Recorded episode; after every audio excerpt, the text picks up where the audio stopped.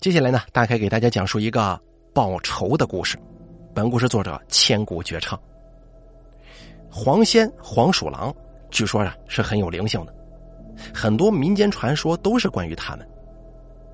以前的民间一词被广泛指农村，不知道是因为以上原因还是别的，这农村的怪异故事呀是特别多的。我住的这个和平村啊是林区，工农不分家。那个时候的林区也是一穷二白，而且很多林区住户老家都是农村的，老家的风水习俗还都保存着，比方说供奉保家仙儿。保家仙儿顾名思义就是保护家里的神仙，是一位或者数位得道的仙家保护家里人出入平安。逢年过节、初一十五要给其上供上香火。保家仙和堂口仙是一种。差别只是保家仙还没有开始扩大队伍，是单一或者小群体的组织。保家仙讲义气，而且比较亲和，可以当虚拟的自己家人一样对待。那谁家的就是谁家的，这代找不了也得找下一代，不离这个家族，世代相保。一般都会在偏房共有牌位、香炉。保家仙分别是狐仙祖太爷、狐仙祖太奶、狐仙大太爷、狐仙大太奶。狐仙二太爷、狐仙二太奶、狐仙三太爷、狐仙三太奶、狐仙太爷、狐仙太奶、长仙太爷、长仙太奶、蟒仙太爷、黑老太、长眉大仙、结巴仙、山东大仙、胡天罡、胡天雷、胡仙姑、胡天春、胡翠娥、胡翠花、胡天飞、胡天风、长天龙、长仙姑、蟒天龙、蟒翠霞、蟒天凤。护法天龙、护法地蟒，这许多名称啊，我说不清楚了。但是其中有四类是出类拔萃的。我们那里野猪多，黑瞎子也不少。至于狍子、野鸡、灰狗，啊，这个灰狗是松鼠的一种啊，更是猎人的偏爱。但是再牛的猎人也有不敢打的东西，那就是传说中的四大仙：狐、黄、白、柳。狐仙、蛇仙、刺猬大仙、黄仙。其实是五大仙的，全称是狐、柳、白、黄、灰，也就是狐狸、蛇、刺猬、黄鼠狼以及老鼠。后来不知是不是因为老鼠太多、吃粮太重，还是别的原因，鼠被踢出了五仙之列，五大仙也只留下四大牌位。我家的邻居姓李，开玩笑的时候啊，常说五百年前是一家。提起这个本家，我妈现在想起来还是感恩戴德。那个时候白面是吃不到的，棒面也是吃不饱的，买什么东西都得要票。那个时候我的爸妈没有户口，没有户口你是买不到东西的。那个时候李大娘见我家可怜，给了我家一斤油、两斤白面。母亲常说那是她坐月子生我的时候用的。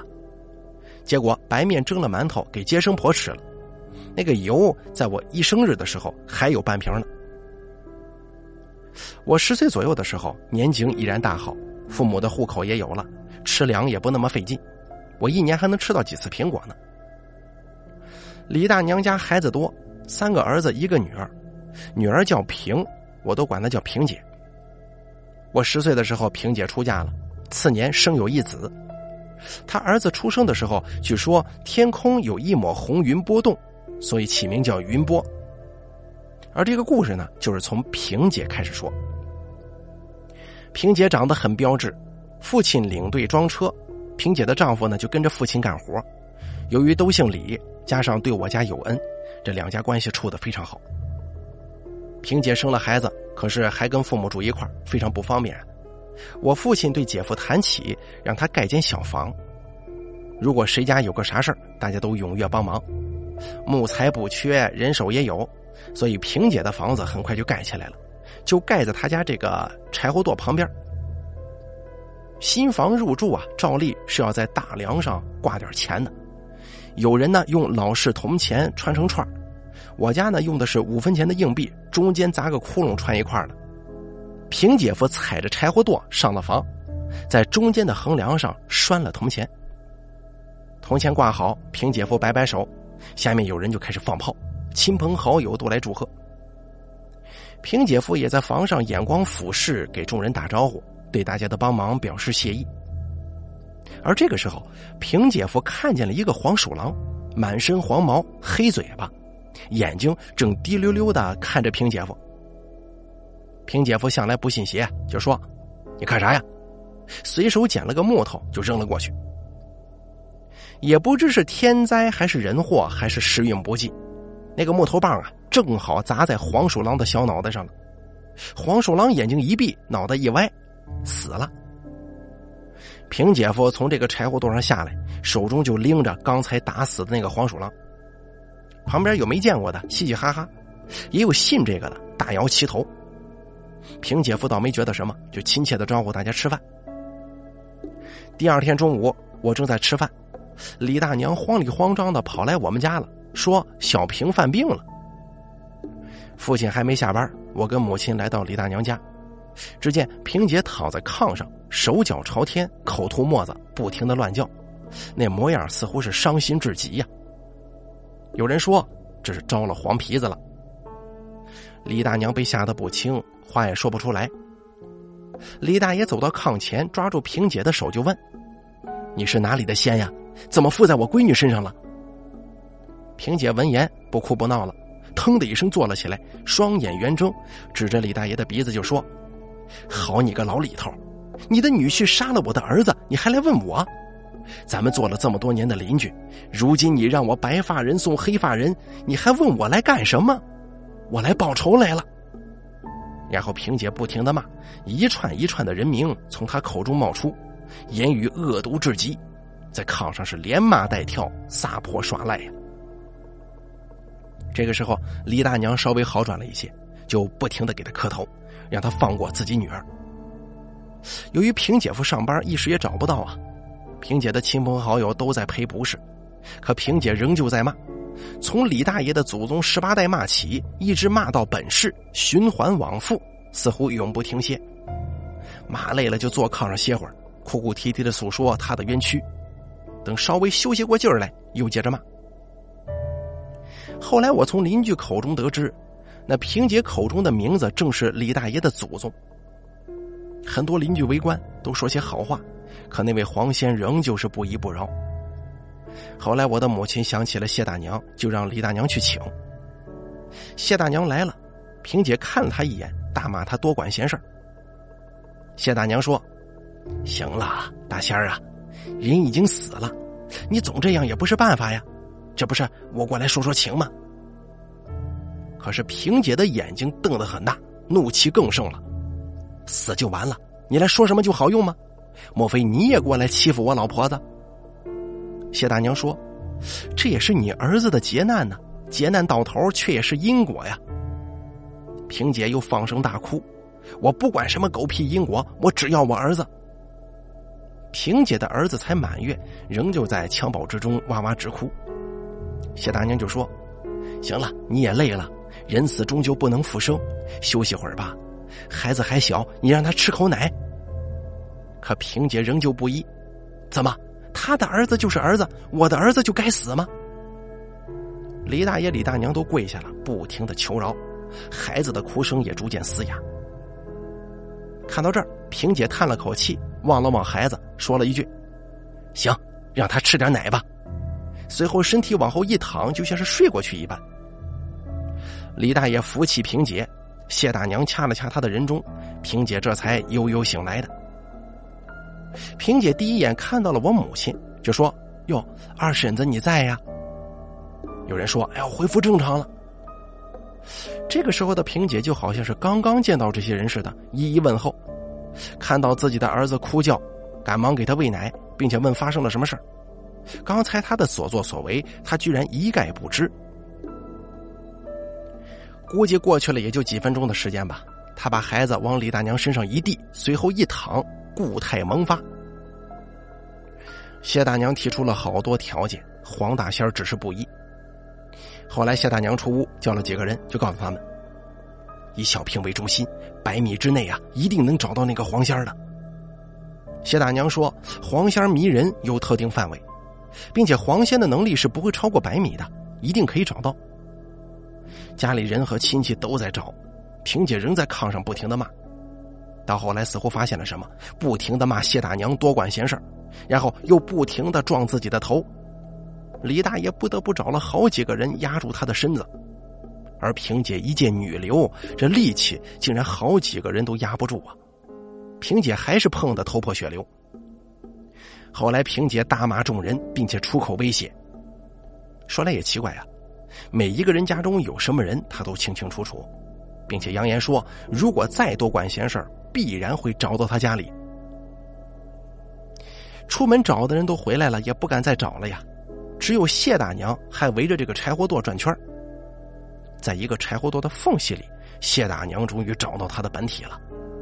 一只硕大的黄鼠狼正在这个柴火垛缝隙里头，好像是入定的模样。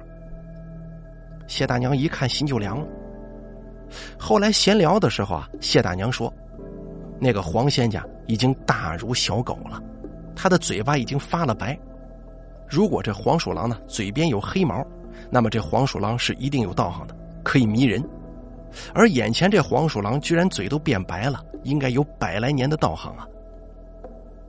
普通的道行浅的黄仙儿迷人的时候啊，都是远程控制，找个安全所在。”不知道通过什么途径与当事人建立联系，他呢做任何动作，被他影响的人类也会做相应的动作，并且呢可以通过那个人进行语言交流。而眼下这个黄仙，他可以闭目用念力控制人类，可见其道行已经深到一定程度了。谢大娘说：“如果道行浅的黄仙迷人，你在周围一定可以找到他，一般都是百米之内的某个秘密的地方。他迷人的时候啊，身体是不能动的。”你可以抓住他，带到当事人面前，用一根针扎入当事人的中指，威胁他放弃图谋，并且千万不能把他打死，否则有可能连受害人一起死掉。而往往只要抓住他的本体，一般他就服软了。好不容易修行了一身道行，谁也不想一招就没了，让他立个誓，再给他点面子，多些补偿，多数情况呢都能化解。这些修行的生物最在乎誓言了，只要发过誓就算数。可是呢，对道行太强的黄仙儿这招行不通，他不会受人摆布，而且你也抓不到他，因为他的念力可以随时收回。这个时候你就与他结仇了。谢大娘没了办法，暗地里告诉李大爷再请高人。后来如何找到的高人，我就不知道了。但是几天后的晚上，李大爷用几个新的白碗放在窗前，晚上蒙红布，摆好酒肉等大仙来。李大娘说：“请仙的晚上啊，屋里的任何人不许睁眼。半夜时分，觉得屋里刮了一阵风，好像飘进来一个人。他们没敢睁眼啊，就这么一直等到天亮。天亮以后，萍姐居然好了，但是他说有个大仙告诉他，他必须亲自到南方去。”否则，儿子性命不保。萍姐夫妇抱着孩子去了南方。萍姐在约定的地方见到了大仙，那个大仙附在神婆身上跟萍姐对话。那会儿交通不便利，来往整整用了半个月。回来之后，萍姐把所见所闻告诉了他父母。很多关心的朋友就问他，他也实话实说。他说给他看的是个大仙儿，叫胡三太爷。三太爷告诉他。此时啊，他已经与黄家谈好了。你家人虽然无意，可是也不能害了人家性命，就这么算了呀。再过几年，就是黄仙儿道行满了、行善的日子。黄仙儿要行数年的善，积攒功德，要求萍姐进行辅佐，估计就是找一个上身的人，并且告诉萍姐说，他的儿子是童子，年不过十二，就是活不过十二岁啊。就算是过了十二，也难过二十四。童子每十二年天上招收一回，所以童子每十二年就会有一个大坎儿。萍姐问他为何选中他的儿子当童子呢？胡三太爷说，萍姐与他儿子云波都是正月初一的生日，正是招财童子下凡的日子。而萍姐不知道自己与儿子的生日，为什么胡三太爷会知道？但是萍姐相信了呀，就请三太爷化解。三太爷告诉他，某年后当地有一个庙，那个庙兴起之日会有很多人送神佛、和尚的雕像，其中会有一个童子与他的儿子一般模样。告诉他务必在那一天把那尊童子像推倒，如果成功，小孩云波的童子命就可以解开。可是这样做却损了元德呀。他必须从现在开始每日供奉观音，并且指点了他买观音像的地方。听到这儿，邻居就问呢：“那你买了没有啊？”萍姐就说：“那地方观音像很多，便宜的几块钱，贵的上千。他们请了一个便宜的，可是回到家之后啊，发现兜里剩余的千把块钱都不见了。也许是菩萨怪我心不诚吧。”后来啊，在我上学的期间，萍姐跟云波都好好的，没犯病。只是云波那小孩，长得实在是太好看了，既不像他爹，也不像萍姐，大大的眼睛，红润的脸，并且耳垂呀特别大，就像是庙里的泥和尚一样。好了，咱们本期的这个奇闻奇事系列就说到这儿了，感谢您的收听，由大开为您播讲，作者千古绝唱，咱们下期节目不见不散。